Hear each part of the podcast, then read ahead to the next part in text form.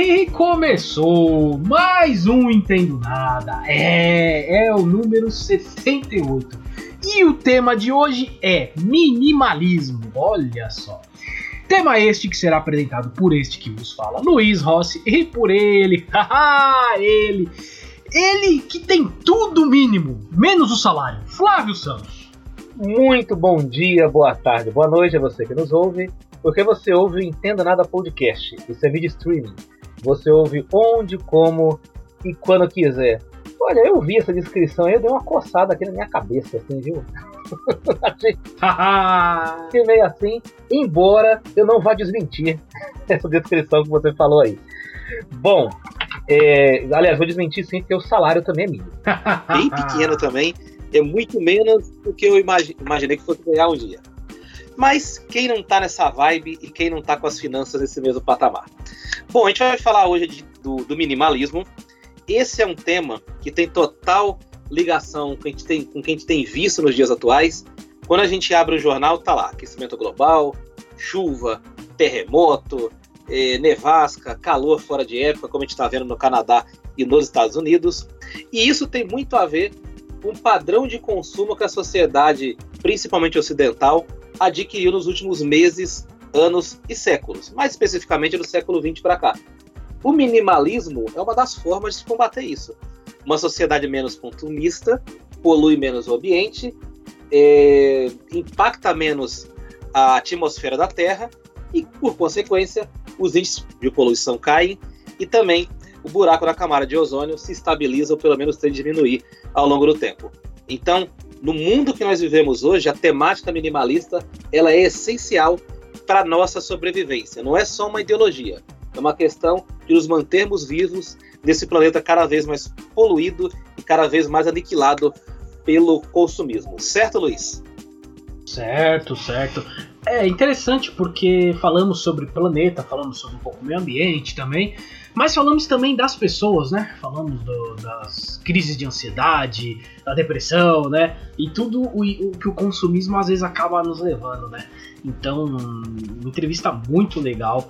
É, a Jenny fala muito bem, ela, ela fala bem, ela é, é, é divertida, ela deu risada aqui com a gente, foi, uh, curtiu até umas piadas que nós fizemos aqui com minimalismo, muito sem graça, aliás, as piadas, mas enfim, ela deu risada, isso é o que importa.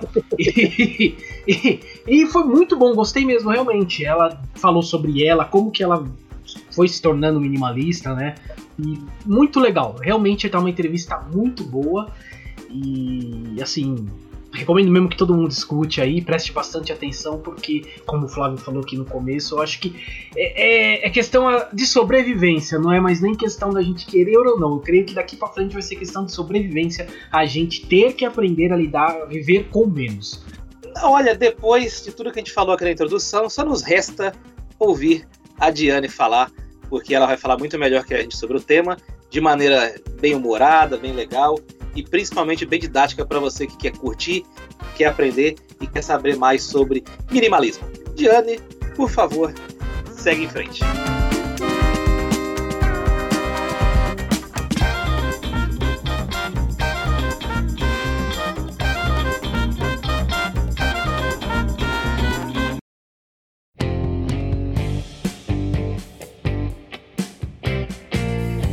Bom, eu, na minha eterna redundância, vou dizer que os nossos ouvintes já ouviram a nossa introdução. então já vamos começar aqui a nossa entrevista. E vamos começar com aquela clássica pergunta do Entendo Nada, né? Que dizem, dizem os entrevistados que é a pior que tem. Vamos ver se a Diane vai responder isso pra gente também. Que é, quem é você e o que você faz, Diane?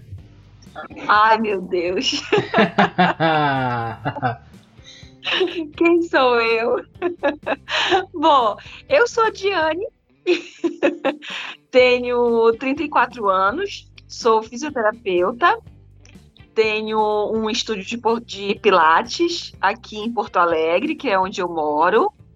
Eu sou paraense, com muito orgulho, sinto muita saudade da minha terra, mas eu também adoro morar em Porto Alegre, eu gosto muito daqui, gosto do clima. E é isso. E, e eu sou a Diane, né? Algumas pessoas dizem, ai, você é a minimalista. Não, eu sou a Diane. sou uma pessoa como outra qualquer. Não sou a minimalista. é isso, basicamente. Boa, boa, boa. É legal que você fala a minimalista, porque, assim, a gente abriu questão nessa semana, a gente sempre abre para os ouvintes mandarem questões. E, assim, a, a pergunta recorrente que eu recebi é, mas o que é minimalismo? O que é minimalismo? A gente não faz ideia do que é isso, a gente não sabe o que é isso.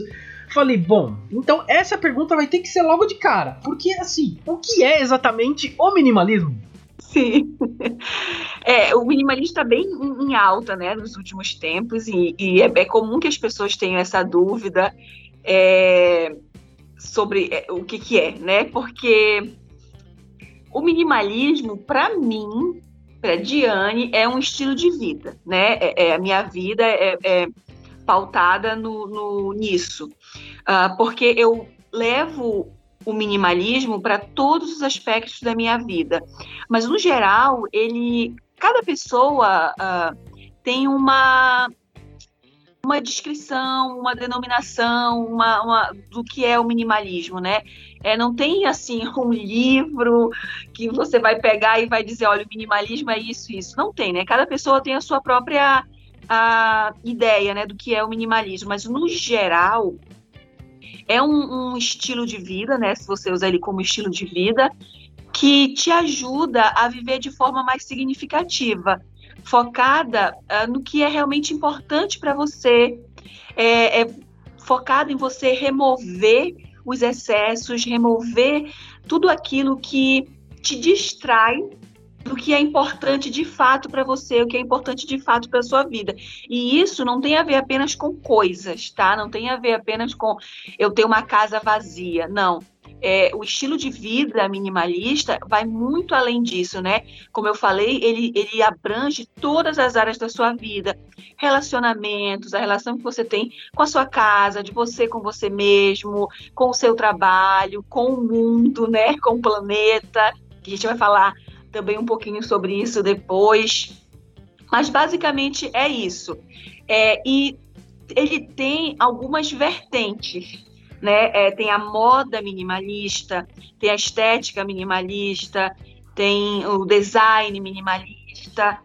É, são vertentes dessa filosofia de vida. Mas, uh, por exemplo, a moda minimalista é diferente da filosofia de vida minimalista, do estilo de vida minimalista, sabe, Luiz? Que as pessoas confundem muito, dizem, ah, eu sigo a moda minimalista, então eu sou minimalista. Não é bem assim, né? Você pode seguir a moda minimalista, vestir, porque existe, né, a moda minimalista, que tem todo um, padrão ali de, de vestimenta, mas você não, não, não precisa necessariamente ser um minimalista, seguir aquilo, uh, seguir é, o minimalismo em todos os aspectos da sua vida, sabe? Isso é, é legal de gente deixar bem claro aqui, porque você pode ter uma casa assim decorada num estilo minimalista, mas não quer dizer que você é um minimalista, sabe?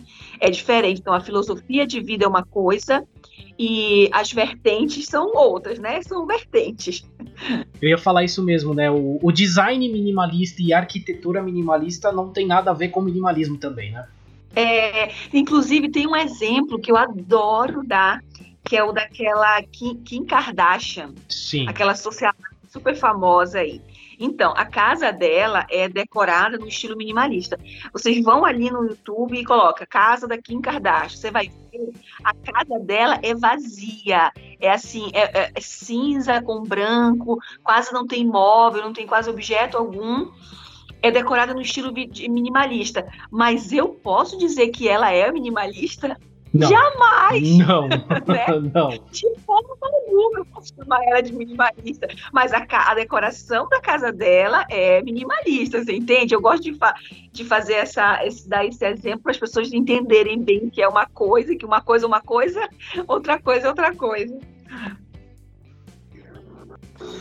Diane, a gente tem visto assim na sociedade de uma forma geral, não só aqui no Brasil, uh, em vários países do mundo, várias pesquisas indicando que os jovens hoje, por exemplo, não compram mais tanto carro como antigamente, uhum. ou moram em lugares pequenos, famigerados estúdios, que para mim muitos estúdios na verdade são cortiços softs. É o nome mais bonitinho para para um quarto de pensão ou de cortiço. Claro que nem todos são assim, mas boa parte é. Agora, eu quero saber o seguinte: você que está no meio minimalista, que conhece a causa, que conhece a estrutura, os alicerces, quero que você conte para a gente o seguinte: a sociedade está numa tendência minimalista ou essa questão de ter apartamentos pequenos para vender, ou ter menos carros, ou as pessoas comprarem menos carros, é mais uma questão econômica? Qual é a sua opinião a respeito? Olha, tem um nome também gourmet para o estúdio que é Flat. Ah, maravilhoso. maravilhoso. Ai, eu moro...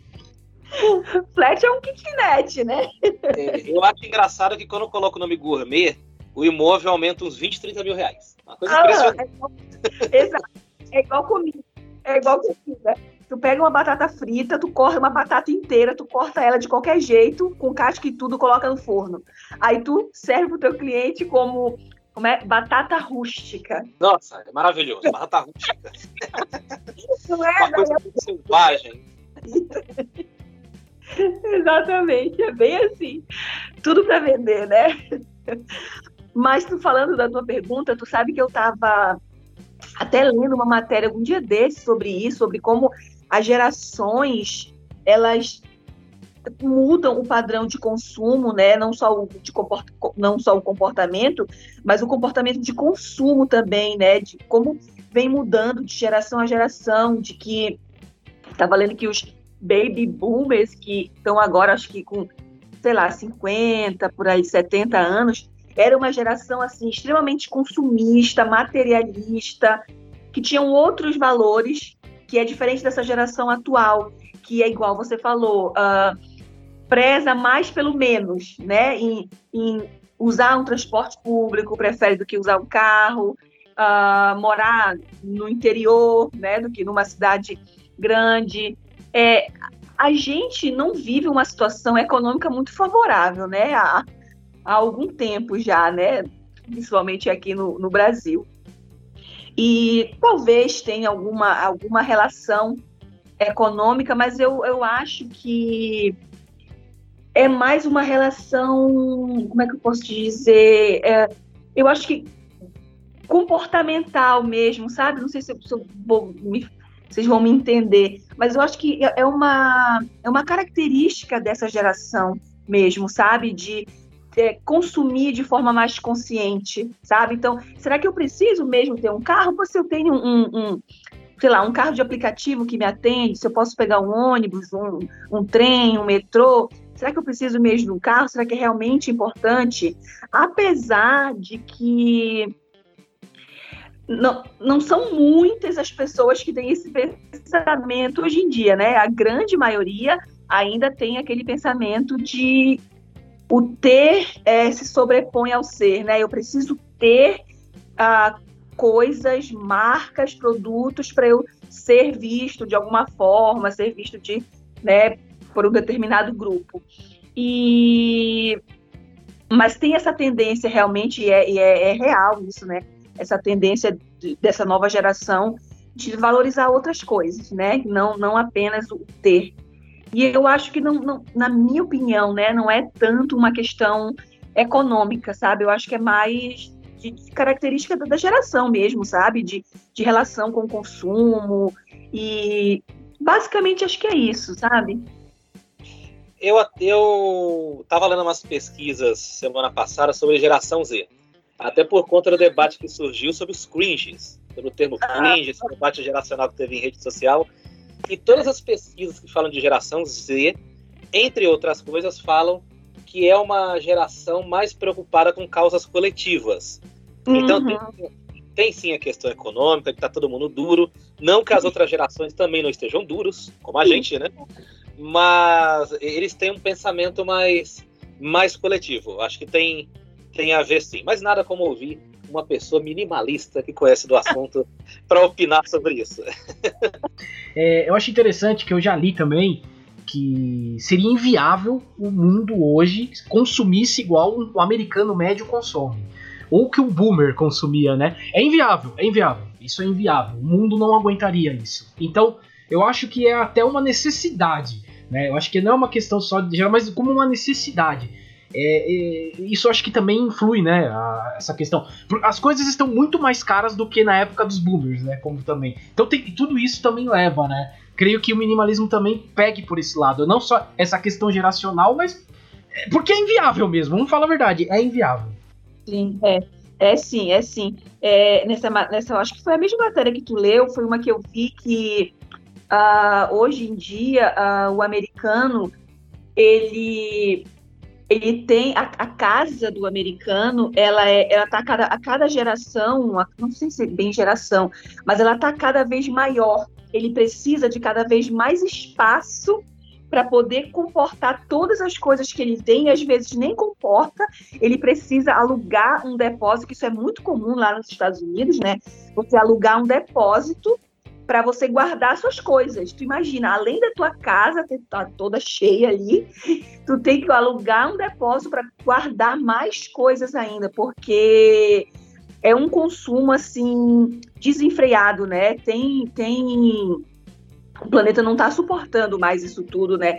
E eu acho que com a tecnologia, né, as informações vêm de forma mais rápida para todo mundo, você tem acesso muito mais rápido a tudo que está acontecendo, é, as pessoas vão tomando consciência do que está acontecendo no mundo, né, porque realmente não tem como, o planeta não está suportando mais esse consumo desenfreado, né, o, o planeta está morrendo, a gente está destruindo com o nosso consumo desenfreado. Não é, é, é, o grande problema do mundo é o excesso de compras, é o excesso de consumo. Então, eu acho que isso vai meio que virando uma chavinha na cabeça das pessoas, né, principalmente dessa geração, e de entender que, peraí, eu tenho que fazer alguma coisa, né? Não dá para eu viver assim, eu não posso pensar só em mim, porque a gente não mora no vácuo, né? A gente mora num espaço preenchido por muitas pessoas. Então, qualquer essa pandemia mesmo, eu acho que deixou isso bem claro, né, para quem tem assim um mínimo de, de consciência de que as, as, nossas ações elas interferem no coletivo, né? Então não dá para eu viver a minha vida pensando só em mim. Inclusive eu estava até ouvindo alguém falando sobre alguém fazendo uma crítica ao minimalismo, que o minimalismo ah, só pensa em si porque ah, eu quero ter minha casinha aqui vazia, falando mais sobre minimalismo gourmet, alguma coisa assim, sabe? E, e isso não é verdade, né? A gente pensa ah, vivendo uma filosofia de vida minimalista, eu não posso pensar só em mim, porque eu pensar só em mim é por egoísmo, né? E eu não, eu não moro sozinha aqui no planeta, então eu preciso cuidar de um todo também, né? Eu preciso olhar para o coletivo. Mas é isso, assim, né? Eu até me perdi que tinha, tinha perguntado alguma coisa ou não. Não, não, é, não eu já, é, o Flávio ia fazer a próxima pergunta e eu, e eu mal, mal educadamente o cortei. Flávio, continue, por favor. Pois é, estou profundamente magoado não, é um, e não é um sentimento minimalista, hein? Não, não é minimalista, não é minimalista. Ah, é. Bom, vamos para a próxima pergunta. Hoje, Diane, tem uma tendência das pessoas buscarem uma vida simples. Foi uma coisa que a gente discutiu até na pergunta anterior. E tem uhum. gente procurando morar em cidades menores e uhum. até no que se chama de ecovilas. Eu, particularmente, nunca conheci, só li a respeito, mas nunca vi uma de perto. O minimalismo segue essa lógica de das pessoas mudarem para o interior, para o meio mais rural, ou ele é um movimento essencialmente mais urbano? Olha, é o que eu posso te dizer é que não tem, é, não tem essa, não, não tem essa regra, não tem esse padrão, sabe? Tem um, um movimento também surgindo, surgindo já está aí há algum tempo, que chama slow living ou slow life, que é você, né, falando de uma forma, uma tradução bem grosseira, é, é viver devagar, sabe? Uma vida mais lenta. Então, é, esse movimento, que seria mais ou menos um estilo de vida, é, fala justamente sobre isso, sobre você ir morar num campo, você é, morar num, num, num sítio, estar mais em contato com a natureza e com as suas, e, suas crenças ali espirituais, enfim, religiosas, não sei, e você plantar a sua comida, enfim, né? Esse é um movimento chamado slow living ou slow life. É, o minimalismo não tem muito disso, assim, sabe, Flávio? É, porque não tem esse padrão, né? Você tem muitos minimalistas que decidem morar, largar a vida no, no na cidade e morar no campo, morar nos interiores, porque aquilo para ele é mais importante. Mas tem outros que não, que gostam realmente dessa vida, né, mais urbana e morar no seu apartamento ali no centro de alguma cidade. O, o, a filosofia mesmo minimalista não tem esse, essa, esse, esse padrão, sabe? Então é você na verdade, não tem padrão nenhum, né? Para ser sincero, é você buscar o que é importante para você. Se para ti, Flávio, é importante estar mais em contato com a natureza, você talvez pense, né, em ah, vou mudar daqui dessa cidade grande e vou morar no campo. Mas se não, sabe, não, não tem, não tem essa essa regra, sabe? Não tem muito a ver essa essa relação, a não ser que faça sentido para sua vida, que é o que, que o minimalismo prega, né? É onde eu digo que é a única regra do minimalismo é você viver de acordo com, seu, com os seus valores, com o que é de fato importante para você. Por exemplo, eu eu me sinto muito bem no, no, meio da natureza, no meio do mato, né? Eu, por mim, com certeza eu mudaria daqui de Porto Alegre para uma cidade mais tranquila, no, mais no meio do mato, com mais contato com a natureza, ou que fosse numa rua mais tranquila, né? Porque eu moro numa avenida bem movimentada. Mas, né, tem o meu marido, meu marido é completamente oposto, né? Ele não não gosta disso, ele gosta mais dessa vida mais urbana. Mas é assim, é, não tem, sabe? Esse padrão não, não existe muito, não. Parece que tem um, não existe no senso comum, quando as pessoas imaginam o minimalismo, aquela ideia, aquele, aquela ideia estereotipada de que a pessoa, para ser minimalista, tem que viver igual o Paulo Zulu, cara, fritando o próprio peixe, caçando, né? É, é, uma, é uma coisa que se criou no, no, Ai, é. no imaginário das pessoas. E não é, né? Eu, acho, eu, pelo menos, eu acho aqui que estou aprendendo com você. Pelo Infelizmente, é. Sim, é muito ligado a, a, a... É, mas olha, olha só que, que, que, coisa, porque tem esse, esse, esse estereótipo do minimalista que vai morar que não, primeiro, que não tem roupa, né? Que só tem um par de roupa ali, que a casa é vazia, que vai morar no meio do mato, vai plantar sua comida ali. E tem o outro estereótipo, que é o, o, o minimalista que usa óculos de redondo, gorro, e usa só o notebook da Apple, que tem um iPhone, que só se veste todo de preto. Tem também esse estereótipo, inclusive é, é bem. Tem, tem muitas piadas que fazem sobre isso também aí na internet. Tem esses dois, esses dois estereótipos. Eu acho que aqui no Brasil é mais forte essa ideia do minimalista bicho grilo, sabe? É, e não, e não tem, é, não, não existe isso, né? Claro, cada um se identifica de uma forma, né? Da forma que, se sente bem, feliz, mas não existe isso, tá? É, isso é, isso é, é um ponto importante da gente deixar claro que é, o, o minimalista, o minimalismo, ele prega você viver baseado no que te faz feliz no que importa para você e viver com o seu suficiente, né? Porque também não é viver em excesso, né? É viver com o que é suficiente para você. E o suficiente de cada um é diferente. Eu, por exemplo, moro sozinha com meu marido e minha cachorrinha. O meu suficiente, o meu mínimo para viver confortavelmente com certeza é diferente de uma pessoa que tem um filho, dois filhos, sabe? Ou de outra pessoa que mora sozinha, ou de uma pessoa que mora em outro país, por exemplo, um japonês, né? É, é diferente porque a, as culturas também interferem, né? Tem muito essa cultura, cultura japonesa assim no minimalismo é muito forte e muitas pessoas tentam se comparar, principalmente os brasileiros, sabe? Porque o, o, japonês ele já tem essa questão de viver com menos enraizado na cultura deles, né?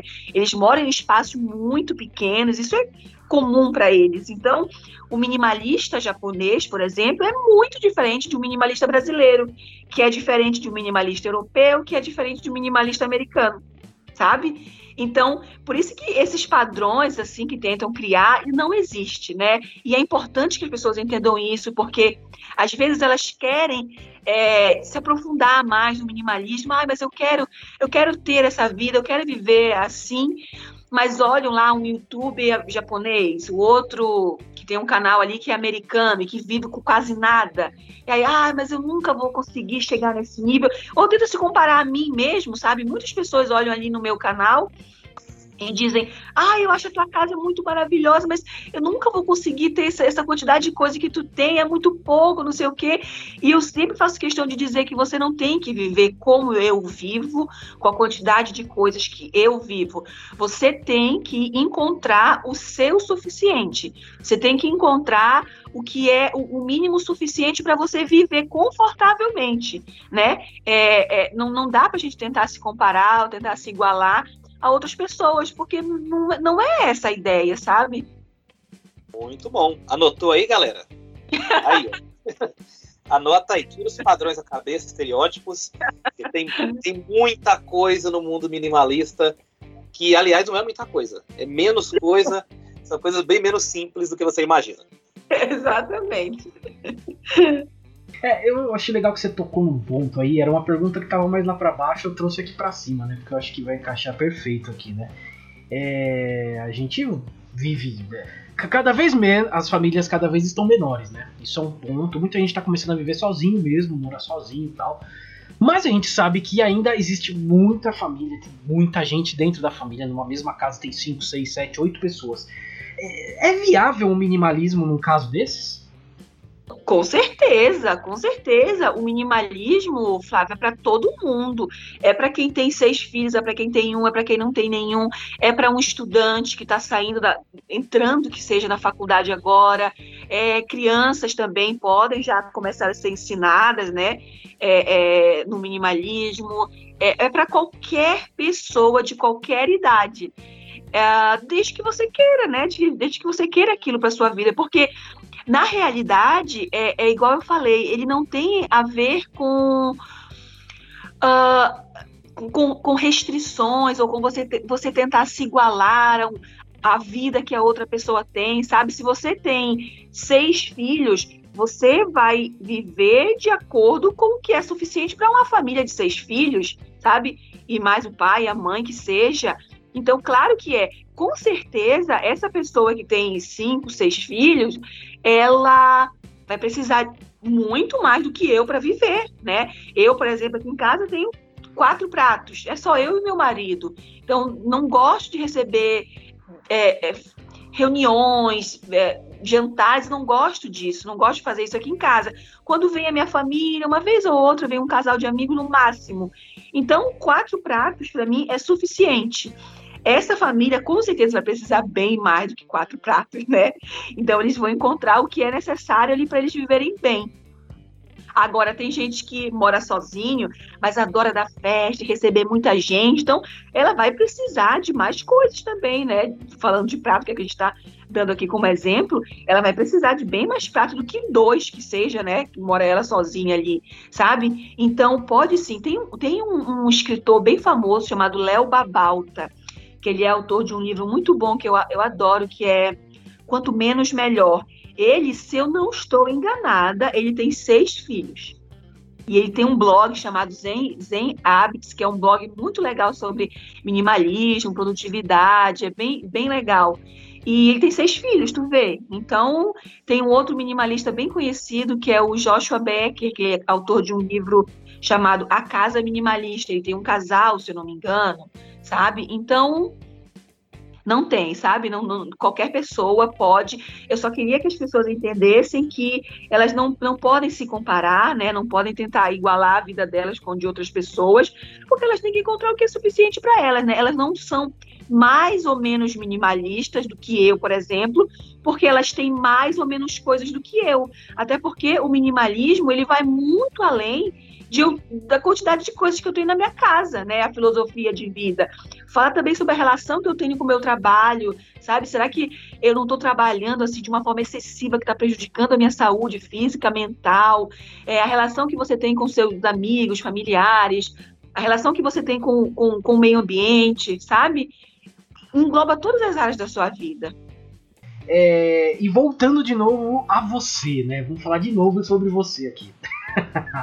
é, o que mudou na sua vida desde que você se tornou adepta do, do, do, minimalismo? Como que você era antes? Ou você sempre gostou de, de, de viver assim? Como que funciona isso para você? Nossa, bah, olha.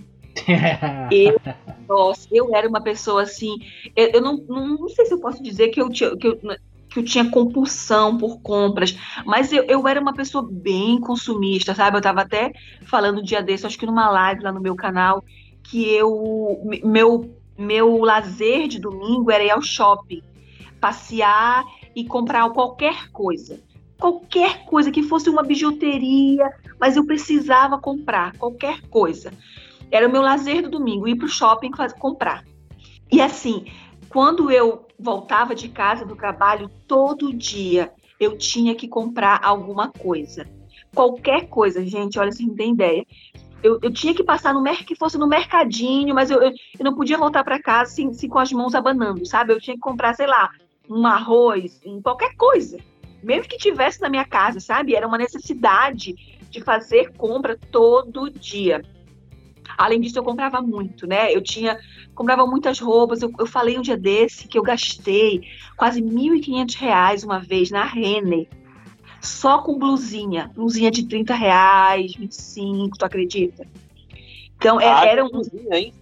Sim, eu olhava, mas tá tão barato, eu vou comprar uma.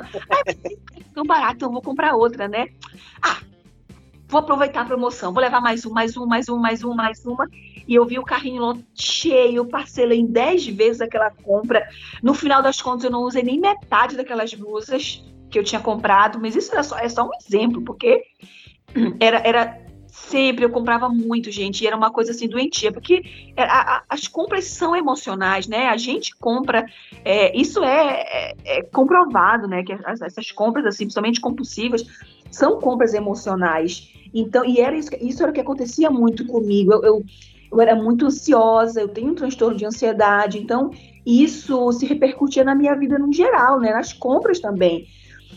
Nossa, eu tinha muito sapato, tinha sapatos que eu guardava assim de nossa, de anos, que eu usei uma vez, mas que eu guardava o sapato, ah, vai que um dia eu precise, e o, o sapato estava ali. Eu mudei aqui para Porto Alegre é, eu morava em Aracaju, que é a cidade onde o meu marido, cidade do meu marido, que eu morei lá também antes de, de vir para cá.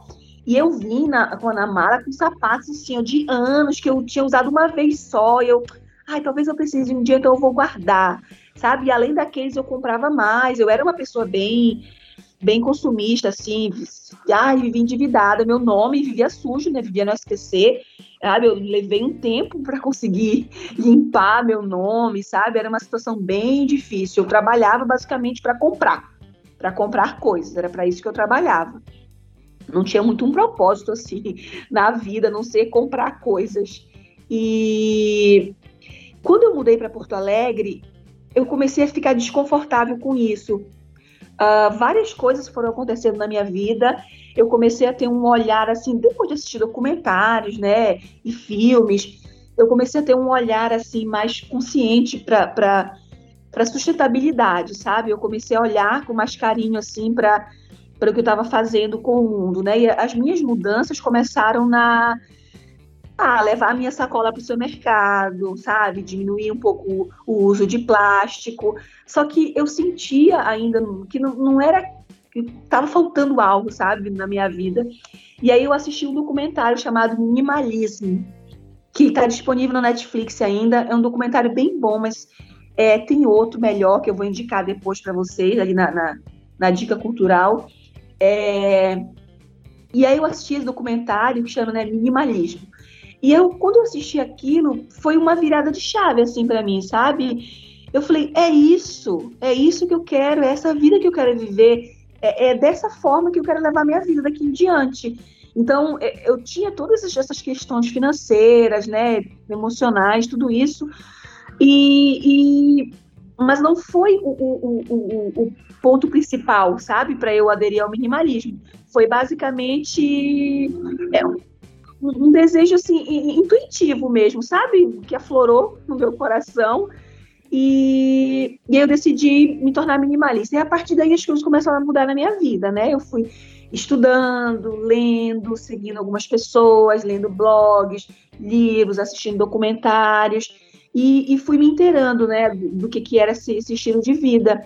E aí as coisas começaram a mudar na minha vida. Meu, eu digo assim, ó, que o minimalismo ele não é um, um, um fim, sabe? Não é um ponto que você diz chega, ah, eu cheguei aqui no meu ponto minimalista. Não, é uma jornada de vida, porque a gente vai aprendendo ao longo do tempo, a gente vai mudando a nossa vida ao longo do tempo, porque tu imagina, eu, conhe... eu tô com 34 anos, eu conheci o minimalismo com 30, 31, tu imagina quantos anos, quanta bagagem que tem, assim, né, de vida e de, de crenças limitantes e de traumas e de, de, de questões mesmo já estão ali enraizadas, estavam né, enraizadas, então não dá para a gente mudar a nossa mente, né? Porque o minimalismo é, é, uma mudança mental, né? Que precisa ser feita. Que a mudança ela começa, ela precisa ser interna primeiro, para depois ela expandir para o externo. Então, a partir dali, é... eu comecei a fazer pequenas mudanças. E, e eu estou aprendendo ainda, né? Ainda estou caminhando, ainda tem algumas áreas da minha vida que precisam ser olhadas assim com mais carinho, mas uma, um, a, a, acho que a maior mudança que eu posso falar para vocês foi o entendimento de que eu não preciso uh, de coisas para ser feliz, sabe? Eu não preciso ter para ser feliz, sabe? De que eu preciso de muito menos do que eu imaginava para ser feliz e para viver confortavelmente, para realizar meus sonhos, sabe que a minha vida ela não é, eu, eu não sou, eu não sou as coisas que eu tenho, sabe? Eu não sou uma casa, eu não sou um carro de, de, de, de do ano, eu não sou uma roupa de marca, eu não sou um sapato que todo mundo tem de marca, eu não sou isso. Eu sou a Diane, eu sou uma pessoa com, com os meus valores e que independe de, do, do, que eu visto, se eu tenho carro ou não, se eu vou para o trabalho de bicicleta, se eu vou a pé, sabe? Se eu. Como que é a minha casa, se é grande, se é pequena, sabe? Esse entendimento foi foi a maior mudança que eu tive, assim, porque a partir daí muitas outras coisas vieram ramificadas, né? Por exemplo, eu parei de trabalhar loucamente como eu trabalhava, sabe? Eu tenho um transtorno de ansiedade desde muito nova. Eu tenho síndrome do pânico. Então, aquele trabalho que eu, que eu, eu trabalhava, gente, mais de 10, 12 horas por dia, porque eu pensava assim, ah, eu sou jovem. Então, o jovem tem que trabalhar sim, tem que trabalhar até morrer, tem que se matar trabalhando, porque senão nunca vai ter nada na vida, nunca vai ter sucesso. E o que, que era esse sucesso que eu estava buscando? Nem eu sabia o que, que era esse sucesso que eu buscava, sabe? E, e eu trabalhava loucamente, né? E a, e a ansiedade foi cada vez mais piorando, aflorando cada vez mais, naquele ritmo frenético de loucura de trabalho, de, e de dívidas, sabe? Comprava coisa, endividava, tinha que trabalhar mais para poder pagar as contas e para poder pagar cartão. Então, tu vê, era uma vida assim, de loucura, sabe? E tudo isso começou a mudar. Hoje em dia eu trabalho muito menos, seis horas por dia, assim. Tem dias que eu tenho é, dias que eu não trabalho, claro, né? Eu, eu tenho esse privilégio, eu sou tenho consciência disso, né? Que eu posso escolher porque eu tenho meu estúdio, né? Eu tenho o meu espaço onde eu tenho autonomia total ali. É, e eu posso dizer, ah, eu só vou trabalhar tantas horas por dia, depois não vou atender mais, né? É, mas mesmo tendo essa autonomia, antigamente eu trabalhava loucamente, sabe? Engolia comida para voltar a atender e Hoje em dia eu não vivo mais assim, graças a Deus, porque houve essa mudança de mentalidade, né? Que. Ai, ai, se todas as pessoas entendessem isso, que a gente precisa de tão, de tão pouco, sabe, para para ser feliz, que a gente pode ser feliz vivendo com o suficiente, sabe? Confortavelmente, sabe? Não não precisa de, de, luxo, de claro, cada um vive como quer, né? Não quero criticar ninguém. Se você quer buscar uma casa gigante, roupas, luxo, tudo bem. Se você é feliz assim, ótimo. Eu não vou criticar você, mas uh, muita gente sofre por causa disso, sabe? Porque busca um sucesso que foi é, imposto assim, que é você ter um carro do ano, é você ter uma casa não sei aonde, sabe? É ter uh, roupa de marca. É, isso foi meio que imposto, né? E o que, que é sucesso? Né? Será que é isso mesmo? Né? Para mim, não. Para mim, sucesso é ter paz, sabe? É ter saúde, é, nossa, ter uma casa é, e, e, viver em paz, ter uma cama para dormir, isso é sucesso. Enquanto tem muita gente por aí que dorme na rua, que não tem nem o que comer, sabe? Então, eu acho que é importante a gente também começar a repensar, né? O que, que é sucesso, né? E é isso, assim, a minha vida mudou completamente, mas basicamente foi isso, assim, o, o, a mudança principal foi esse entendimento de que eu não preciso de tanto assim para ser feliz, gente, realmente não preciso. Muito legal, porque na sua resposta, Diane, você falou de ansiedade, consumismo Sim. e a competitividade que a gente vê hoje na sociedade. Não é Sim. de graça que de vez em quando a gente pega uma revista semanal super interessante, veja, isto é, na versão digital ou em papel, tá lá na capa é, estampada. A ansiedade é o mal do século XXI. Tá todo mundo competindo, todo mundo brigando, acumulando.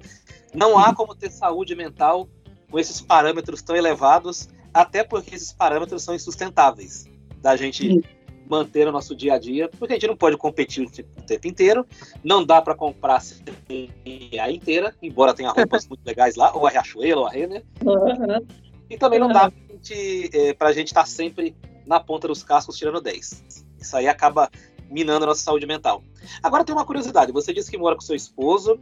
Qual é o nome dele, do seu esposo? Bruno. Bruno. E tem um cachorro também, não tem? Qual é o nome do tem cachorro? É a Hanna, minha cachorrinha. Isso, beijão pra Hanna. O Bruno também é minimalista ou não? Não, não é, não é. Mas ele não é consumista também, sabe? Ele, ele sempre foi, desde a criação mesmo dele ali, da mãe, do pai. Ele é bem consciente, assim, em relação ao dinheiro dele, até demais, eu diria. Aqui em casa é mais ou menos eu que chamo ele para aproveitar um pouco mais a vida, sabe? É, não, vamos sair, né? Agora não, mas quando a gente podia, né? Vamos sair, vamos para o restaurante, vamos viajar, sabe? Ele, ele tem essa, é uma, ele sempre teve essa relação mais consciente com o dinheiro e com, com as coisas dele. Ah, sempre teve. A gente, ele não é uma pessoa consumista, né? Que bom, porque eu conheço muitas pessoas que são minimalistas e que moram com pessoas consumistas e é, é, é realmente é complicado, né? Porque é, pelo menos para mim, por exemplo, né? eu me sinto mal num ambiente assim muito carregado, muito cheio de coisas, sabe? É, entulhado, com uma, muita decoração, aquilo ataca a minha ansiedade, sabe? E aí eu fico mais ansiosa, então para mim seria complicado, assim, eu entendo quando as pessoas falam, ai, mas meu marido não, não, é muito consumista, não sei o quê, eu, ai, eu te entendo, é difícil, gente, mas não dá pra gente tentar impor nada para ninguém, sabe? É, é tentar é, é, tentar ajudar o outro dando exemplo, né? Vivendo a nossa vida, porque a gente precisa mudar primeiro a nossa vida, né? A nossa mentalidade para poder tentar ajudar o outro. Porque a gente está falando aqui bastante do aspecto coletivo do, da, das consequências do minimalismo, das causas, e claro que ele tem um impacto muito coletivo na sociedade como um todo, até no planeta. Mas eu imagino que qualquer pessoa que abraça uma causa um pouco diferente, ela tem que vencer as primeiras batalhas em casa. Eu, eu, imagino uma pessoa quando se assume veganista ou vegetariana, hum. a batalha que ela tem ali naquela família que todo mundo come carne todo dia. E isso hum. vale para outras causas também, né? Então por Sim. isso que eu, que eu até pensei em perguntar sobre isso. Mas agora voltando a falar do todo, eu quero falar do nosso país aqui do Brasil, esse belo e maravilhoso país, que infelizmente a gente ainda maltrata um pouco. Queria que você falasse pra gente, Diane, como que é o cenário do minimalismo aqui em Terra Brasília? Antes, antes de, eu, de eu falar do, do minimalismo no Brasil, deixa eu falar só uma coisinha que tu falou ali da ansiedade e eu queria muito falar aqui. É, eu, eu não sei se vocês sabem, mas o Brasil, se eu não estou enganada, ele é o país mais ansioso do mundo. Vocês acreditam? Não sabia. Se não, se sabia. não é o primeiro, é o segundo ou no máximo o terceiro. Mas se eu não estou enganada, ele é o primeiro sim, é o país mais ansioso do mundo. Tu imagina isso? Eu estava conversando isso até um dia desse com a, minha, com a minha psicóloga sobre isso, porque esse, essa cultura, sabe, do ai, viver enlouquecidamente, trabalhar, né? Tem os coaches aí agora, né, que diz, ai, trabalha enquanto eles dormem, estude Nossa, enquanto. Clube 5AM. Clube 5AM é maravilhoso. Nossa, cara, isso, pelo amor de Deus, é mano, olha. E aí é isso que, né, um, um, uma geração ansiosa com síndrome de burnout também, que o síndrome de burnout é aquele esgotamento físico e mental decorrente do, do, excesso de trabalho, né? O Brasil é um dos campeões mundiais de, de, de síndrome de burnout, da população com síndrome de burnout. Então, tu imagina, a, a gente precisa rever isso, né? Não dá para não dá para para seguir esse caminho, não dá, né? Precisa ter uma mudança de, de mentalidade e, e, e, refletir mesmo sobre o que, que de fato é importante na vida, né? Será que vale a pena eu gastar a minha vida dessa forma, né? Viver a minha vida dessa forma, porque é uma coisa muito comum as pessoas falarem assim, ó, quando eu, sei lá, tiver um carro tal, eu vou ser feliz ou eu vou descansar. Ah, quando meus filhos estiverem criados, eu vou poder curtir a vida. Gente, tu não sabe nem se tu vai estar vivo até lá, né? Então, ai, quando eu tiver, sei lá, um estúdio grande, eu vou ser feliz.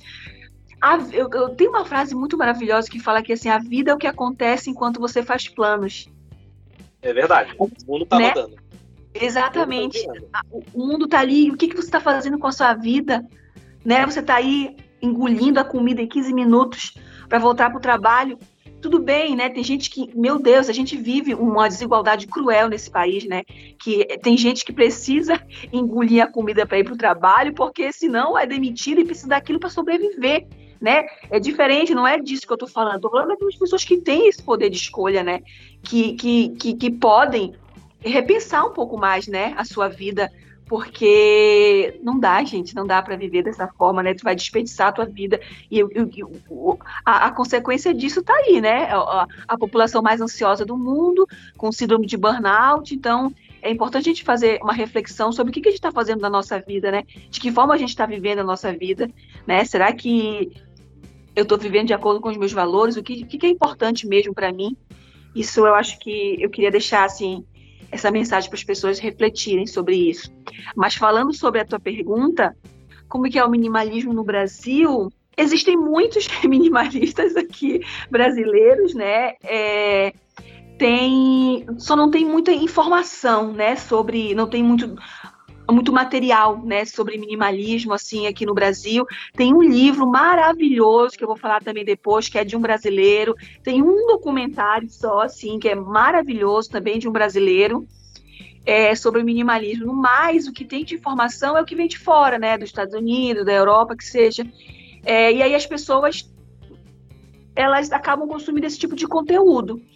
Mas existem muitos minimalistas, né? Tem muitos canais de minimalistas no YouTube, e muitas com mais de 100 mil, 200 mil seguidores. Então, tem muita gente procurando isso, sabe? É, procurando esse estilo de vida. Tem bastante. eu vou pegar só um gancho aqui antes de passar para o Luiz. Você falou dessa questão aqui no Brasil, todo mundo ansioso e das pessoas sempre se prepararem para o futuro. Ah, daqui a, daqui a, uns anos, quando eu estiver estabilizado, eu vou fazer isso, aquilo. Eu Sim. traço até um paralelo com a nossa formação religiosa aqui no, no país. E eu não estou criticando aqui as religiões, até porque eu acredito em Deus e sou religioso também. Estou muito à vontade hum. para falar. Mas a formação do brasileiro, historicamente, é, eu acho que o brasileiro acredita que primeiro tem que sofrer para depois ter acesso ao paraíso, é uma coisa boa. E não, gente, dá para você ter coisa boa o tempo inteiro. Dá para você ficar na praia desde que seu seu rendimento permite o tempo inteiro. Não tem que ficar 10 anos sofrendo para chegar num, num, lugar idealizado lá na frente que você vai deitar na rede e curtir o sol. Porque muitas vezes você não chega na rede, né? Fica doente ah, antes, acaba acontecendo alguma coisa antes. É, é isso mesmo, é isso mesmo, é exatamente. É aquele sem dor, sem ganho, né? Se você não se sacrificar, é, é você realmente precisa sofrer antes para depois é. ter algo. É exatamente tem, isso. Tem que ter a fase boa e depois tem que ter a ruim? Não. Pode ter várias fases boas seguidas. Sim. Não precisa ter uma Sim. fase boa e uma ruim necessariamente. Calma, gente, relaxa. Sim, porque a vida é assim, né? A vida é assim. A vida de, é feita de sofrimento, é feita de alegria, né? Não, não é, ah, é só sofrimento, só alegria. A vida é feita de altos e baixos, né? E a gente precisa encontrar equilíbrio aí no meio disso tudo e, e viver, viver o agora, né? Claro, com cautela, né? A gente precisa, claro, planejar o nosso futuro, obviamente.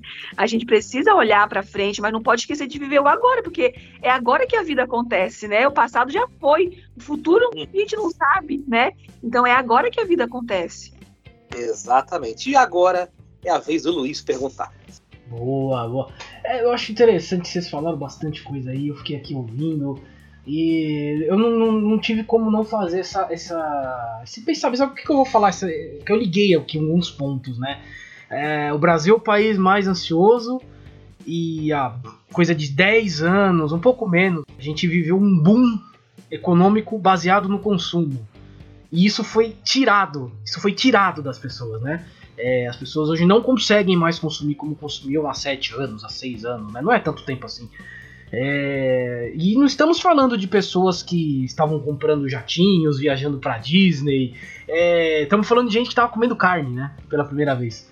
Então, pois então é. assim, então assim, é, é, isso foi arrancado dessas pessoas. Foi arrancado. Sim. Porque o que vai pra Disney, ele não tá indo mais pra Disney, mas ele tá indo aqui pra Argentina, vai pra Campo Jordão, pessoa parou de comer carne, voltou a comer ovo e olhe lá quando não tá tendo que acender o fogo lá com, com, com palha, com, com forno além. Então, não é, não há nenhum absurdo imaginar que o Brasil é o país mais ansioso do mundo hoje, porque olha, não é, não é mesmo. As pessoas é que são obrigadas a ser minimalistas, né?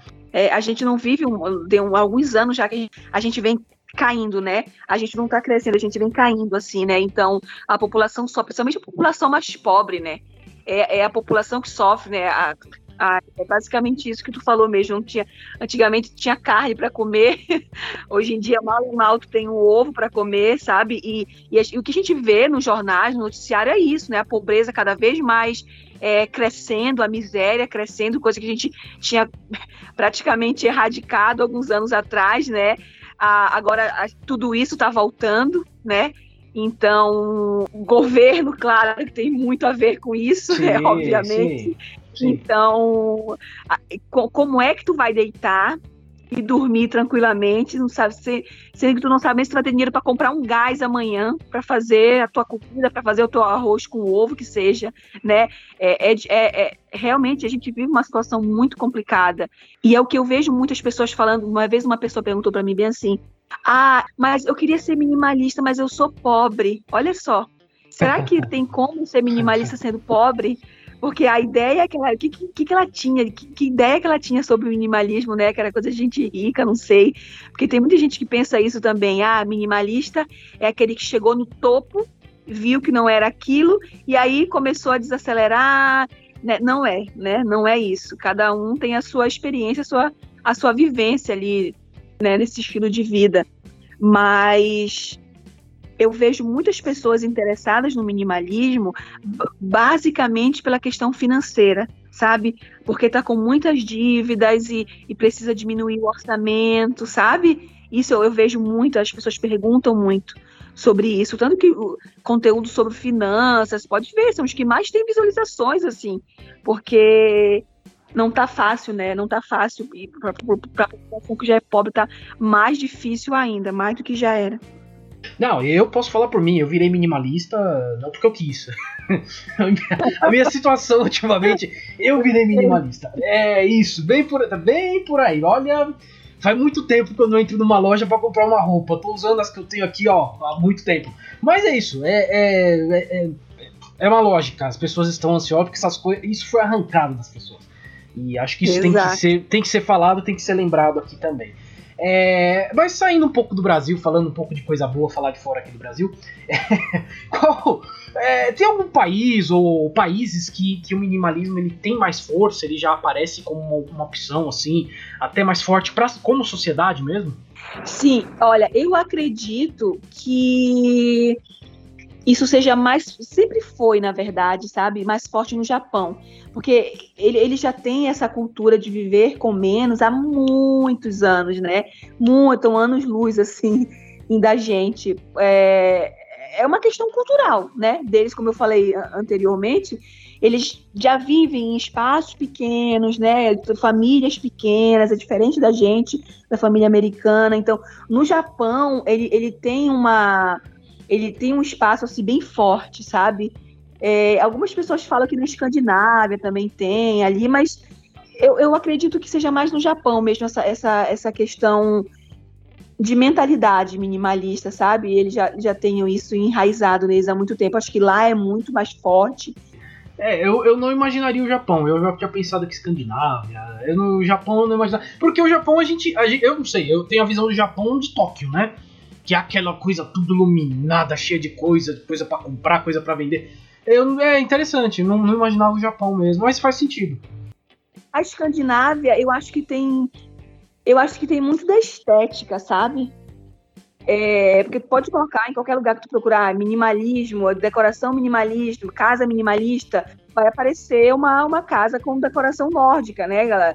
Então, tem, claro que tem também, né? Algumas pessoas falam que é o berço do minimalismo, mas eu acredito que não. Acho que pensando eu, né, talvez esteja igual ao Japão, não sei, mas eu diria que o Japão, né? Mas como eu falei, eu não sei se essa última, essa geração é, de agora tenha esse ainda essa mentalidade, sabe? Porque realmente é tecnologia, são luzes e compras, né? E consumo.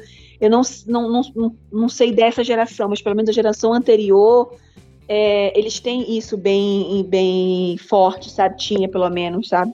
É, e, e pensando nas pessoas, assim, tem algum perfil que é apare, aparece mais como minimalista? Ou isso tá mais meio espalhado mesmo? Olha, o que eu posso te dizer pelo que eu vejo é que as pessoas que se interessam mais pelo minimalismo são pessoas lá de, de 35 anos, 30, 35 para cima, sabe? É, não vê, não tem muitos é, jovens assim de 20 e poucos anos, ou adolescentes, ou gente de, de muito mais idade, sabe? Eu acho que fica mais ou menos a faixa etária de 35, 45, 50, por aí. É, é o que eu vejo mais. Mas só, só posso falar de idade, porque é, de, de padrão, assim, eu acho que não não tem, pelo menos não deveria ter, né? De, de um padrão assim estético ou de, de comportamento, eu acho que não, porque a ideia, como eu falei, é, é realmente você viver com a sua verdade com que com que você valoriza e você entender o que é, eu digo que é você olhar para dentro, sabe? E você o minimalismo e o autoconhecimento eles estão ali, ó, lado a lado, são irmãos, andam juntos. Porque é você olhar para você e, e, e, refletir sobre a sua vida. O que, que importa para mim? É, o que, que eu estou buscando nessa vida? É, o que, que, que, que, qual é o significado que tem a minha vida? Qual é o propósito de vida que eu tenho, sabe? Então, você vai viver de acordo com o que é importante para você. Então, padrão, assim, eu acho que não, não tem, não deveria, pelo menos, ter. É, e tem muita gente, Diane, que acredita que o minimalismo é uma coisa passageira, uma coisa que vai passar. É, como que você imagina o movimento minimalista daqui a uns 10 anos?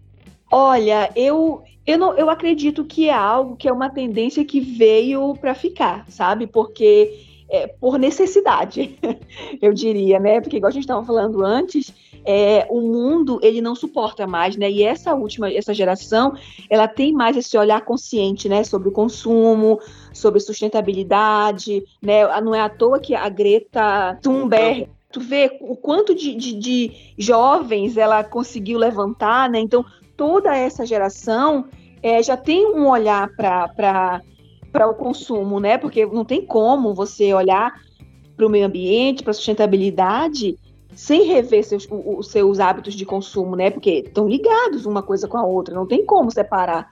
Então, eu acho que a, a, a, tendência de que isso vai ficando cada vez mais forte, sabe? De que mais pessoas comecem a ter consciência disso. De que, eu não estou dizendo assim que o mundo vai ser minimalista, não. Mas que pelo menos algumas ideias do minimalismo, como essa redução do consumo, de você tentar viver com, com o mínimo né, que, que te deixa ali confortável, sabe? Você comprar menos, comprar de forma mais consciente. É, eu acho que isso vai ficar cada vez maior, mais forte por necessidade mesmo, né? Porque não dá, né? Não, o mundo não comporta mais esse consumismo, não dá mais. Então, acho que daqui a alguns anos isso aí vai estar tá mais forte ainda. Agora eu queria que você passasse para a gente um tutorial, Diana. Agora é hora do Ai, tutorial. Deus. Eu, Flávio Santos, decido virar minimalista, ou, ou, ter um estilo minimalista. Acho que essa expressão é melhor. O que eu tenho que fazer? O que eu tenho que fazer? Quais são os primeiros passos? Olha, eu acho que primeiro é você olhar, prestar atenção em você, entender é, por que, que você quer aquilo, né? Se você quer realmente, de fato, aquilo, ou se você está simplesmente sendo levado por um, uma modinha, ou porque uh, você você quer ser inserido em um determinado grupo, né? Se aí realmente isso que você quer na sua vida, por que, que você quer isso, né? Por que, que você quer viver dessa forma?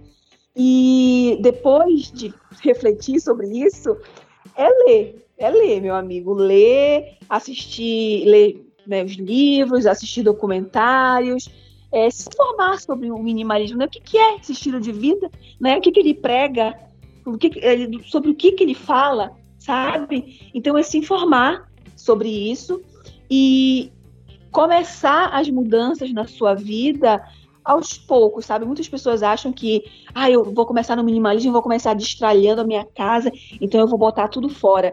Eu, nossa, eu acho um erro tão grande isso, sabe? Não dá, você precisa primeiro olhar para dentro de você e entender o que, que é importante para você antes de você fazer um grande distrai na sua casa, de mandar as coisas embora, sabe? Porque é muito comum as pessoas ali na, naquela ânsia, assim, né, por esvaziar a casa, é, mandar embora coisas que às vezes eram importantes para elas, sabe? E elas não estavam ali na, na, naquela ansiedade e acabaram mandando coisas embora que elas vão precisar depois, né? Que vai ser importante para a vida que elas querem viver.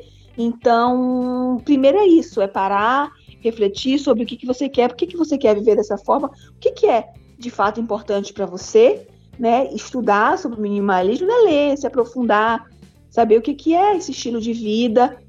E, e aí depois sim, né? Você vai começar a fazer, depois refletir sobre isso, você vai ter as mudanças é, externas, né? Que daí você vai começar a remover os excessos da sua vida, não só da casa, né?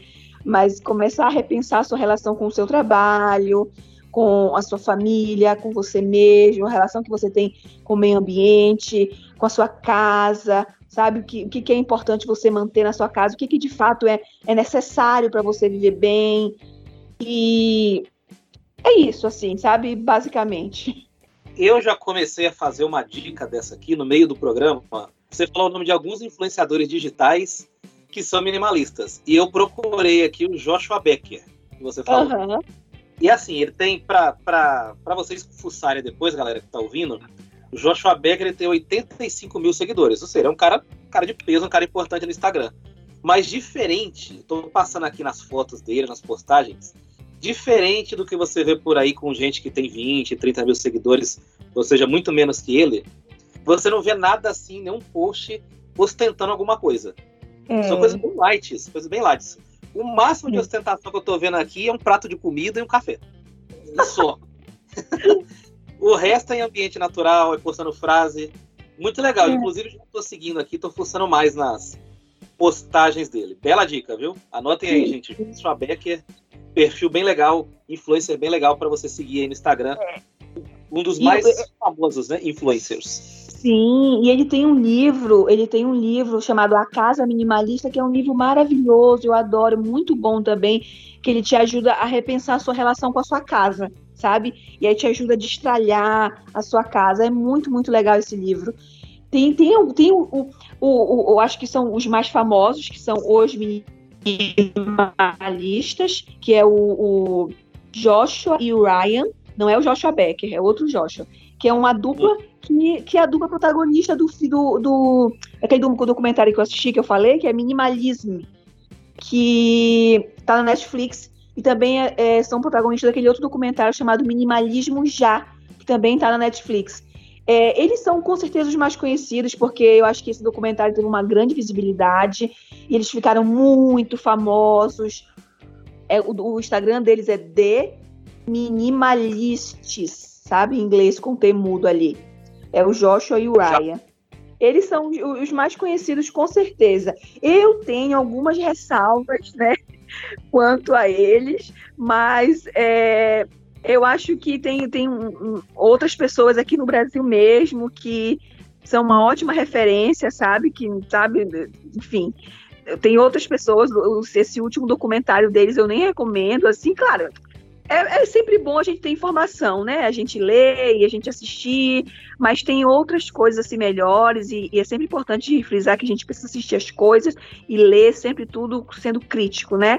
Não, não absorvendo tudo ali, mas tentando ser crítico sempre em qualquer coisa que a gente for assistir, porque eles têm uma visão na, na minha cabeça um pouco elitizada, sabe? Do minimalismo, porque eles são aquelas pessoas que chegaram no topo, sabe? Ganharam muito, muito, muito, muito dinheiro e viram que não era, não era aquilo que, que era a felicidade. A felicidade estava em outras coisas e eles começaram a buscar uma vida minimalista.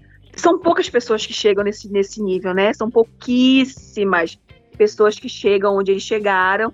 E, e aí muitas pessoas começaram a dizer ah, que o minimalismo é elitizado, porque eles têm um, pouco, um pensamento um pouquinho elitizado também, ao meu ver. Então, não, não, não dá, né? A maioria da população, pelo menos brasileira, não é de elite. Então, tem muitas outras pessoas bem legais, assim, para a gente seguir e, e, se inspirar também. Aqui no Brasil mesmo, né? Até porque é importante que a gente é, se, se, conecte com a nossa cultura, né? Porque não dá pra gente querer viver como um americano, como um japonês, que são culturas diferentes, né? Eu tô dando uma mexida no perfil deles, porque eles têm, justa, eles têm justamente o estereótipo que ela falou aí no começo do programa. Não tem, é? Tem uma foto com o notebook da Apple e só a não ser que meu daltonismo esteja me enganando aqui, mas só tem camiseta preta. É, é, exato. É o estereótipo do minimalista, sabe, total, assim, esse estereótipo é bem...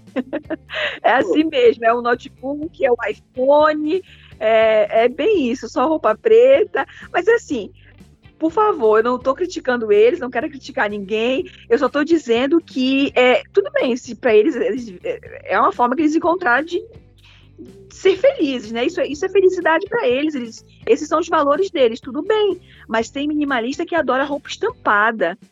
Tem uhum. minimalista que adora eh, rosa, laranja, branco, que seja, sabe? Então, não hum, não queria, eu não queria reforçar nas pessoas esse estereótipo, sabe? Minimalismo não é só vestir preto, você usa a roupa que você quiser, a roupa que te faz bem, que você se sente bonito, que você vai que você quer usar todo dia, independente se é preto, branco, colorido, o que seja, sabe? Você pode usar, você pode nem ter notebook, você pode usar um, um celular Xiaomi, você pode ter um Samsung, que seja, ou pode não ter celular sabe?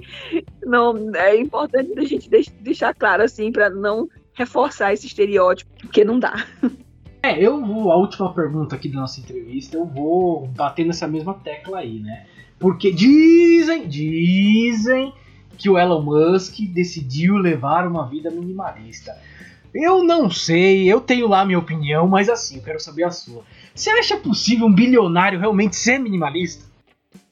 Ah, eu acho, eu acho o Elon Musk muito esperto, né? ah, então. É.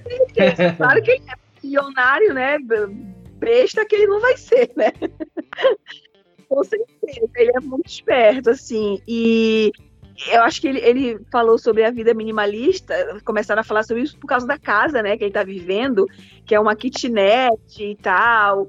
É, claro, a, uma pessoa pode ser rica e ser minimalista, claro, né? Dizem que o Steve Jobs, que ele era minimalista, o cara do Facebook, o Mark Zuckerberg, diz que ele é minimalista, dizem que ele é minimalista.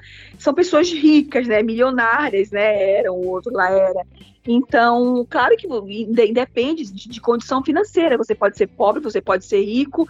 Não, não tem nenhuma, nenhuma restrição, sabe? Se o Elon Musk quiser virar minimalista, é ótimo para ele, né? E ótimo para o mundo, né? Porque tu imagina ele bilionário, o que, que ele não pode fazer de bem pelo mundo, né? Sendo minimalista. Apesar de que eu duvido muito, mas é, não é que ele vai tirar um real para ajudar o planeta que está passando fome, né? Não sei. Mas, enfim, é, não, independe, tá? Tu, tá, tu pode ser rico e, e, e, ser minimalista, levar uma vida vivendo com o que é suficiente para você. Só não, não acho que cabe muito uh, você ser minimalista e ter acessos, né? Porque não, não, não bate, sabe? Porque é você viver com o que é suficiente para você, mas será que é suficiente para você quatro carros, sendo que você é uma pessoa só? Não sei, é claro que pode ser uma pessoa rica, pode ser minimalista, pode sim, mas porque não tem a ver com condição financeira, desde que ela viva com o que é suficiente para ela, né? E, e, e, aplique em todas as áreas da vida, né? Não só na casa, né? Porque não é só ter, não é só morar num kitnet, que nem o Elon Musk lá tem uma casa, um kitnet, não é isso, né? Longe disso. Mas, é, mas o Elon Musk, eu, olha, eu pessoalmente acho que ele é muito esperto. Acho que não, não sei não. É, é, o que eu acho também. é exatamente é. o que eu acho. É, é, é, é exatamente o que eu acho também. Imagina, só um detalhe. Ele anunciou que vai morar num apartamento de 36 metros quadrados. Uhum. Alguém imagina que o Elon Musk vai morar num apartamento menor que o da Coab desse DHU? Uma habitação popular, gente? Não tem lógica, né? Não tem lógica. É, é, claro que não, né? Ele tá lá provisoriamente, porque ele tá acompanhando alguma ah, é algum projeto que ele tem ali, para não sei se é, se é para enviar a, a tripulação para é, Marte. Para Marte, é. Isso. Para Marte, né? Ele está ali temporariamente, né? Ele criou uma, aquela casinha ali temporariamente, mas ele morar num lugar de 30 metros quadrados, num, numa kitnet, não faz dele minimalista, sabe? Uhum. É, não faz mesmo. E as pessoas têm que separar as coisas, tá? Uma coisa não tem nada a ver ele morar num, num espaço daquele e só por causa disso ele é minimalista. Inclusive, tem alguns algumas páginas que postaram isso, ah, o Elon Musk é minimalista, olha, olha a casa é minimalista, tá, a casa é minimalista, pode ser, né, tem o suficiente ali para ele, tem bem pouco, mas dizer que ele é minimalista, bah. ai, ai, é isso, é isso, fechamos a, a entrevista com, com a polêmica. polêmica no ar, hein? Com a polêmica. Com a polêmica. Ah. Quero ver os seguidores da Elon Musk no. no, no... Muito é, no Twitter. Isso. Se, seguidores serão haters. Teremos os haters do Elon Musk aqui. É, é, é nós, nós, somos, né? É, vamos ser seguidos por eles. É isso. é isso. Vamos lá, vamos fechar. Fechando a entrevista. Mas agora nós vamos passar para as nossas dicas culturais. Dicas culturais. Flávio Santos, o que você trouxe aí pra gente hoje? Rapaz, eu trouxe uma dica que entrou recentemente na Amazon, na plataforma de streaming, que é o filme Guerra do Amanhã, que é do Chris McKay, diretor que tem um currículo de vários filmes de ação. Mas por que, que eu vou falar desse filme? Curiosamente, eu vou indicar esse filme para você porque ele é clichê. E isso que faz dele legal. O que, que acontece no filme? ETs, é assim, os ETs invadem a Terra em 2051. E aí, em 2051, já, já se conseguiu criar um portal de viagem no tempo. Os seres humanos estavam levando um cacete na guerra, estavam sendo dizimados. Para vocês terem uma ideia, em 2051, durante essa guerra, só estavam sobrando 500 mil seres humanos. E por meio desse portal do tempo, o exército americano viajou para 2021, 2022 para ser mais exato, no meio da Copa do Catar, no meio do jogo do Brasil, eles aterrizaram aqui na final da Copa do Mundo e convocaram seres humanos de 2022 para viajar no tempo e lutar na guerra em 2051. Então essa é a premissa do filme. Eles viajavam no tempo para trazer pessoas do passado para lutar, porque a população no futuro estava sendo dizimada. Parece uma premissa diferente e é, mas o desenvolvimento do filme tem todo aquele clichê daquelas naves gigantes, os ETs mega inteligentes, mega resistentes, mas vale a pena assistir, porque a gente vive um tempo de tanto estresse, tanta ansiedade, e é legal ver um filme com efeito especial, com, com o ET abrindo aquela bocona, assustando todo mundo, só para se divertir.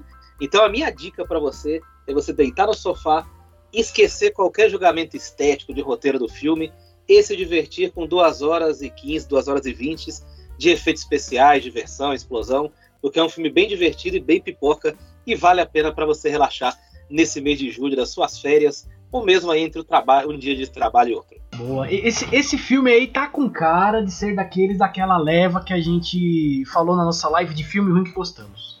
Tem, tem, é isso, Flávio? Exatamente. boa, Exatamente. Boa. Gostei, gostei, eu vou. Não, agora eu vou assistir. Agora. É, agora eu gostei. Agora eu vou assistir, porque é o tipo de filme. É o filme que eu adoro. É filme ruim, mas eu gosto. Eu vou assistir. É. Eu vou assistir. Eu é... também vou assistir. Boa, isso, vamos assistir. Vamos assistir esse filme. É... Eu trouxe aqui uma dica cultural. A gente acabou falando um pouquinho de Marte aqui no fim né, da entrevista.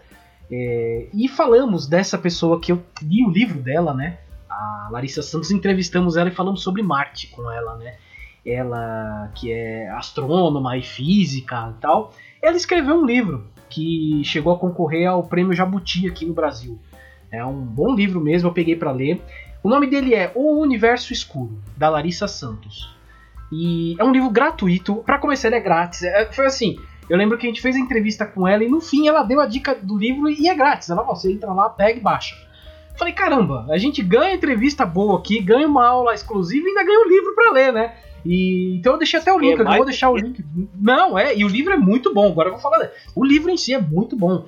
É, para quem não entende muito de física, de astronomia, eu acho bem interessante porque ele é um resumo da história da física, né?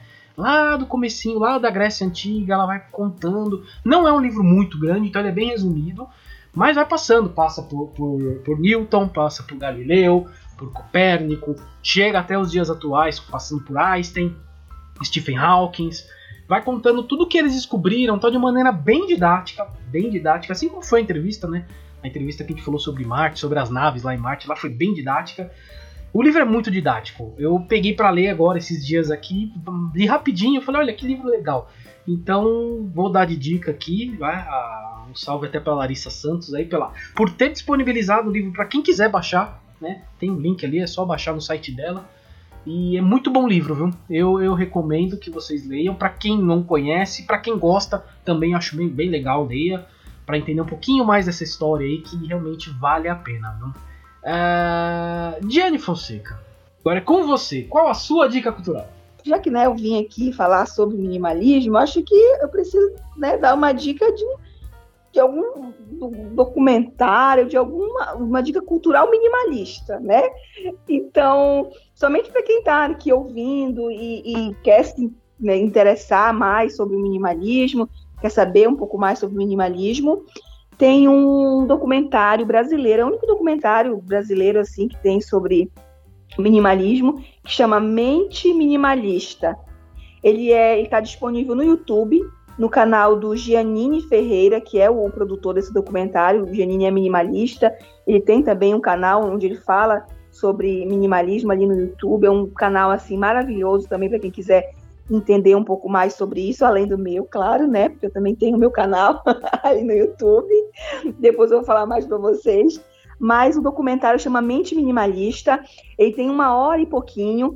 Ele fala, ele entrevista vários minimalistas brasileiros. Tem alguns de Portugal e uma brasileira, mas que mora na França. Mas ele, ele, ele fala sobre o minimalismo. Ele fala sobre os passos para você se tornar um minimalista se você quiser, né? Sobre essa mudança de mentalidade para uma mente minimalista, que é o nome do documentário. E, e é legal porque cada pessoa que ele entrevista tem, tem um olhar sobre o minimalismo, tem uma vivência diferente do minimalismo, sabe? E, e, reforça ainda mais aquela ideia que eu tinha falado de que o minimalismo é individual, né? Que cada um vai ter a sua própria jornada ali, a sua própria vivência no, nesse estilo de vida. E é muito legal, porque cada um fala um pouco sobre como que mudança que, que o minimalismo trouxe para a vida dele, sabe? É um documentário que eu recomendo como primeiro, assim, para qualquer pessoa que quer saber um pouco mais sobre o minimalismo, é Mente Minimalista. Muito, muito, muito bom. recomendo para que todo mundo assista, até para quem não, não quer ser minimalista, mas só para fazer alguma reflexão, né, sobre a nossa vida, de que forma que a gente está vivendo. Boa, muito bom. É, eu até salvei aqui, é Mente Minimalista, né? É um documentário no YouTube. Isso. Tá. Exato. Não, beleza. Vou deixar salvo aqui para depois eu colocar nas nossas dicas, nas dicas culturais. É, a gente sempre posta as dicas culturais no Instagram tal. Então, às vezes, a pessoa ah. que tá aí ouvindo agora o podcast também, às vezes não consegue parar para marcar tal. A gente posta no Instagram depois, tudo lá, tem lá os stories, depois no, nos feeds a gente posta. Então vai estar tá lá, para quem estiver ouvindo aí não puder pegar agora. Assim como eu vou postar o link do livro que eu falei, vou deixar postado lá porque é mais fácil para as pessoas conseguirem pegar. É... Mas é isso. Vamos agora para o nosso salves, chamegos e sapatadas. Salves, chamegos e sapatadas. Boa, boa. Eu vi aqui que o Flávio trouxe algumas coisas, então eu vou falar um pouquinho antes dele aqui, que o meu são dois salves rápidos, aí eu deixo o Flávio falar aqui mais da, da, das dicas que ele tem aqui dos salves dele, né? O primeiro que eu vou falar aqui nós falamos, fizemos um, uma live sobre ser cringe, né, Flávio? E foi muito interessante, muita ah, gente apareceu, é, fizemos, foi bem interessante né, essa, essa nossa live aí. E a Simone Gomes ela não pôde acompanhar no momento, lá na hora, né? Mas ela assistiu depois no YouTube e escreveu lá, falou: Ah, muito legal, eu sou cringe também. E ela fez a gente lembrar, me fez lembrar, ela escreveu lá, das polainas. as polainas. Olha, Flávio Santos, é, eu sei que voltou a moda as polainas, né? A gente olha nas academias aí, e, tem um monte de gente de polaina lá, as mulheres. Mas muito legal, ela se disse que é cringe também, adorou o episódio, então um salve para você. E quanto ao episódio da Agatha Christie, eu, eu, eu tive que relatar um desvio de caráter meu, né? De eu nunca ter lido Agatha Christie, né? É um desvio de caráter. Eu falei lá, né? É um desvio de caráter meu, eu não li. E a Débora Jimenez escreveu no YouTube que ela não aguentou. Quando eu falei isso, ela morreu de rir ela não aguentou. Tava rindo muito do meu desvio de caráter. então, um salve aí, Débora Jimenez. E sim, eu ainda tenho esse desvio, eu ainda não li. Eu baixei alguns livros aqui, eu vou ler Agatha Christie, mas até esse momento eu ainda não li. Mantenho esse desvio de caráter, Flávio. Continua de caráter duvidoso. Continue, só, continue. Luiz, é. aqui no podcast. Tá tendo a chance de corrigir e não corrige. Bom, eu, eu tenho três salves aqui. Primeiro, quero dar, mandar um abraço muito especial para o Reginaldo Moreira, que é nosso ouvinte. Ele ouve os episódios do podcast e acompanha também as lives. Ele é um amigo meu de faculdade, a gente cursou jornalismo em 2007, 2008. Depois o curso se separou, ele acabou virando publicitário, mas a amizade continua até hoje. A gente participa do NBA Sem Lei, que é o nosso grupo aí particular de quatro pessoas que fala só de NBA. Então, um abração para ele. E só quero dizer que ele não passou ainda dos 30 anos. Olha só como eu tô quebrando o galho dele como eu gosto dele. Opa! Tem mais dois, Tem mais dois sábados aqui bem bacanas, que são anúncios de dois episódios que virão na sequência deste é, do minimalismo. Primeiro deles, olha, pode ficar com água na boca. Semana que vem a gente vai gravar um episódio especial sobre chocolate. Ah. Lembra que a gente falou de ah. café alguns meses atrás? Você que nos ouve aí? Agora a gente vai falar sobre chocolate. Vamos entrevistar a Zélia Frangione, que é da página Chocolatras Online, que fica lá no Insta. Aproveita e já segue lá, dá seu seguir, curte e se engaje nos posts, nos posts dela, porque são bem legais. Na sequência, a gente vai falar de um tema que não é tão divertido assim, mas é de suma importância pelo que a gente tem vivido na sociedade. Recentemente, por exemplo, a gente viu o caso do DJ Ives, que espancou a mulher num vídeo aí, que chocou todo mundo, e que ainda bem, ontem, a gente tá gravando esse episódio dia 15 de julho, dia 14 ele foi preso, tá em prisão preventiva, e isso é muito bem feito, e quiçá isso vire uma regra aqui no Brasil a ser mais cumprida e mais. É, e ser mais vigiada e mais implantada pela, pelos órgãos judiciários. Na esteira desse episódio de outros que são constantes e cotidianos na nossa sociedade, a gente vai entrevistar a mestranda em Direito Ana Paula Braga, que tem a página no Instagram, Ana Paula Braga ADV, de advogada. Ela é especialista em violência doméstica, encampa essa bandeira, levanta essa bandeira, e ela vai falar bastante sobre o aspecto jurídico, sobre a realidade, sobre o cotidiano. Então são dois episódios imperdíveis que você tem aí pela frente no Entendo Nada Podcast. É, no quesito chocolate, eu, eu, assim como no pãozinho e na cerveja, eu preciso ser mais minimalista. É, é, é uma situação que eu tô necessitando, necessito ser mais minimalista.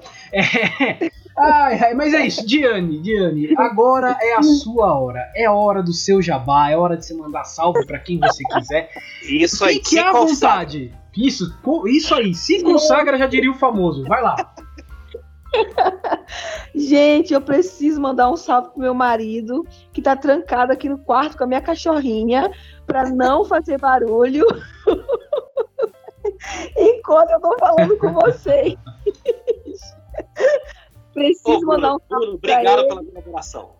Muito obrigado. pro Bruno e pra Hanna.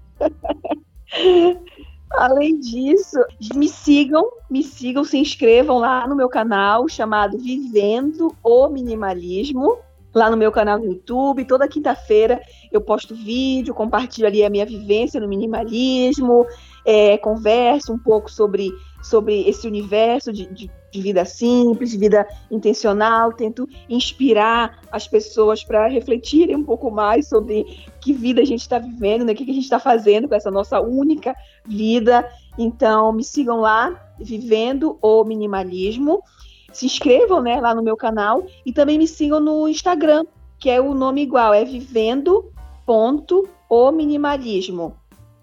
E é onde eu estou mais é, quase que diariamente ali, somente nos stories, é, também falando sobre minimalismo e compartilhando um pouco dessa minha vivência por lá. Vivendo.ominimalismo. É isso. É, eu peço para você depois, Diane, me mandar os links tudo certinho, porque eu posto tanto, tanto no, no, no resumo do, do, episódio, né, que a gente põe nos agregadores, tal, eu sempre ponho os links e também coloco no Instagram, eu sempre coloco os links lá. Me manda porque às vezes a pessoa que tá ouvindo o podcast, normalmente ela tá dirigindo, ela tá lavando louça, ela tá treinando, tá puxando aquele supino bem na hora e a gente fala, ela quer marcar e não dá. É, é, é bem assim. É, é, eu, eu sei bem como é, né? então, então a gente facilita a vida dessas pessoas. Tá lá, é só depois, depois que você ouvir, vai lá e clica no link, pum, tá lá. É, é muito mais prático. É, é, mas é isso. Eu vou passar para o nosso encerramento, mas antes vamos passar os nossos canais de contato, que é o e-mail entendonadapodcast.gmail.com o Facebook, que é o Entendo Nada Podcast, o Instagram, que é o arroba Entendo Nada Podcast, e o Twitter, ah, o Twitter que é o arroba Entendo N Podcast, né? Porque eu entendo nada tá lá parado, ninguém tá usando, mas eu não posso usar porque tá lá, então eu tive que inventar. Entendo N Podcast. Lembrando também estamos em várias plataformas. É, estamos no Spotify, no iTunes, em vários agregadores, né? Tipo Google Podcasts, Podcast Addict, é, enfim, todos os agregadores é só procurar lá, Entendo Nada Podcast. E também estamos no YouTube. A gente disponibiliza, o nosso áudio no YouTube, muita gente escuta pelo YouTube. É, então também tem lá. E também tem os vídeos, né? As lives que nós fazemos. E o Flávio tem feito alguns vídeos para postar lá, né, Flávio? Você andou. Você postou do Mamonas Assassinas, Flávio? Ou ainda não? Vou postar semana que vem, quarta-feira no ar. É, o vídeo já está pronto, já está editado. Eu enrolei para fazer edição, estava bem enrolado aqui no meu trabalho mas eu tirei um tempinho, consegui finalizar. Quarta-feira da semana que vem vai ser lançado esse vídeo. Eu vou colocar nas páginas do Instagram, do Facebook e vou colocar também no canal do YouTube, porque a ideia é movimentar o canal do YouTube. Então esse vai ser um start, já teve o vídeo do Jardim Botânico, que foi mais um teste. Esse vai ser mais um vídeo com caráter oficial. Sabe, sabe-se lá o que isso signifique, mas eu achei bonito usar essa frase. Então, na semana que vem, ele estará no ar o vídeo dos Mamonas Assassinas, três motivos porque que fazem os Mamonas Assassinas serem inesquecíveis na sociedade, no Brasil e no mundo. Muito bom, muito bom. É... Vamos encerrando, né? Vamos fechando aqui o nosso episódio de hoje. Eu adorei a entrevista, achei assim muito didática. É, a gente pode contar nosso plano secreto para ela, né, Flávio? Já tá terminando mesmo. Pode, que, pode. Que a gente. Pode, pode a, gente a, gente é, a gente convida aqui as pessoas para falar do podcast, mas nada mais é do que a gente está recebendo aula grátis aqui, né? Então a gente faz isso para não receber aula grátis. É, o, é a nossa, essa é a tática. Porque é, é, é a nossa tática, né? De podcast. É um EAD isso aqui, um EAD. Fatalmente. Fatalmente. Estamos no EAD sem vídeo, mas é o EAD. É isso. Obrigado. Foi de graça. Quebrou nosso galho aqui. Enganaram direitinho, né? Enganamos. Enganamos. Mas, de, de, verdade, isso é de verdade mesmo. Quero agradecer pela sua atenção com o nosso humilde podcast, por dar essa entrevista sensacional, por ter atendido o nosso convite. Porque a gente sente. Assim, os episódios, via de regra, aqui são muito bons, a gente não tem o que reclamar.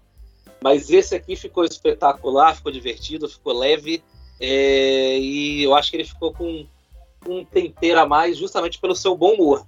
Porque esse tipo de tema, geralmente, às vezes a pessoa vem falar e se leva muito a sério. E você leva o tema a sério, mas ao mesmo tempo sabe que não precisa ser uma coisa engessada ou muito Sim. chata. Então eu quero agradecer muito você dar um espacinho na sua agenda pra gente, por ter conversado. E o que você precisar, o que você quiser, eu Entendo Nada Podcast, eu e o Luiz estamos aqui de portas abertas. Eu que agradeço, nossa, muito obrigada pelo convite. Eu adoro falar sobre minimalismo, principalmente para desmistificar algumas coisas, sabe? Porque eu também já tive do outro lado, né, que como uma pessoa que queria esse, seguir esse estilo de vida, mas não sabia por onde começar, não sabia o que, que era, o que, que não era. Então, é, que, que eu, se eu tinha que usar uma roupa específica. Então, eu, eu adoro falar sobre isso e, e né, tanto que eu tenho um canal lá, falo no Instagram para também ajudar outras pessoas é, para refletirem um pouco mais sobre sobre a própria vida. Muito obrigada, eu adorei o convite. Sempre que precisarem também, estou por aqui, estou lá no YouTube, estou lá no Instagram. Que vocês precisarem, é só mandar um alô ali, um help, pode contar comigo. Boa, boa, muito obrigado, valeu. E é isso, fechamos, Flávio. Fechamos, vamos fazer uma, um encerramento minimalista. Fomos. Vamos, fumos, fumos, valeu.